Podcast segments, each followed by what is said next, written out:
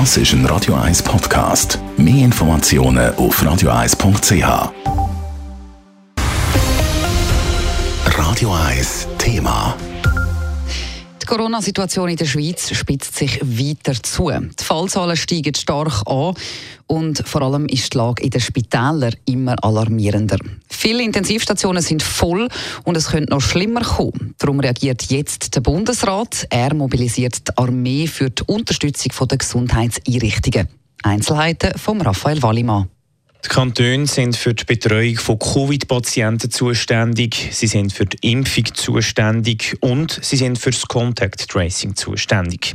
Mittlerweile ist es aber schwierig, all die Aufgaben zu erfüllen, sagt der oberste Kantonsarzt Rudolf Hauri. Unsere Maschinerie ist um ein Vielfaches leistungsfähiger als vor einem Jahr. Aber alles hat Grenzen. Der Motor der ohnehin strapazierten Ansteckungsverfolgung und Unterbrechung glüht mittlerweile. Auch Bundesrat Brigadier Tross C'est pour cette raison que le Conseil fédéral a décidé aujourd'hui d'appuyer les autorités civiles dans la lutte contre cette nouvelle vague avec des éléments de l'armée. Nous allons appuyer ce moment. Der Bundesrat hat sich entschieden, die zivilen Einrichtungen mit der Armee zu unterstützen.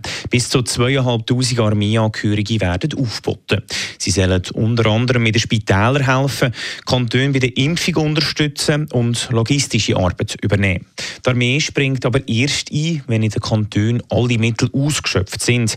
Das heisst zum Beispiel, wenn auch die Feuerwehr oder der Zivilschutz an seine Grenzen kommt. Vor allem in den Spitälern sei die Unterstützung dringend nötig, sagt Urs Karr, Barr, Vizepräsident der Covid Task Force. Auf den Intensivstationen hat sich die Zahl der Covid-Patienten in den letzten 23 Tagen verdoppelt. Schon jetzt haben sie über 20 Spitäler kein freies Intensivbett mehr und es könnte noch schlimmer kommen. Die Menschen, welche kommende Woche wegen Covid hospitalisiert werden müssen, sind schon heute infiziert. Die Wirkung der Maßnahmen, die gestern eingeführt wurden, werden erst in zehn Tagen in den Fallzahlen und erst in zwei bis drei Wochen bei den Hospitalisierungszahlen zu sehen sein.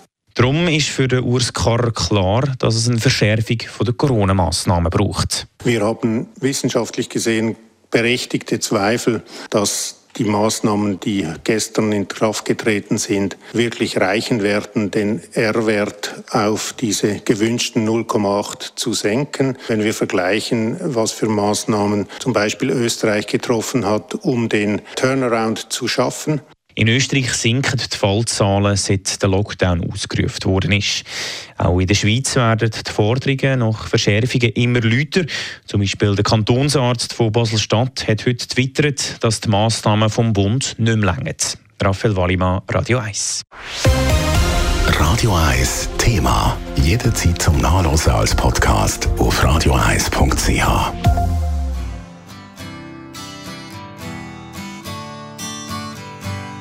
Radio 1 ist Ihre Newsender. Wenn Sie wichtige Informationen oder Hinweise haben, rufen Sie uns an auf 044 208 1111 oder schreiben Sie uns auf redaktion.radio1.ch.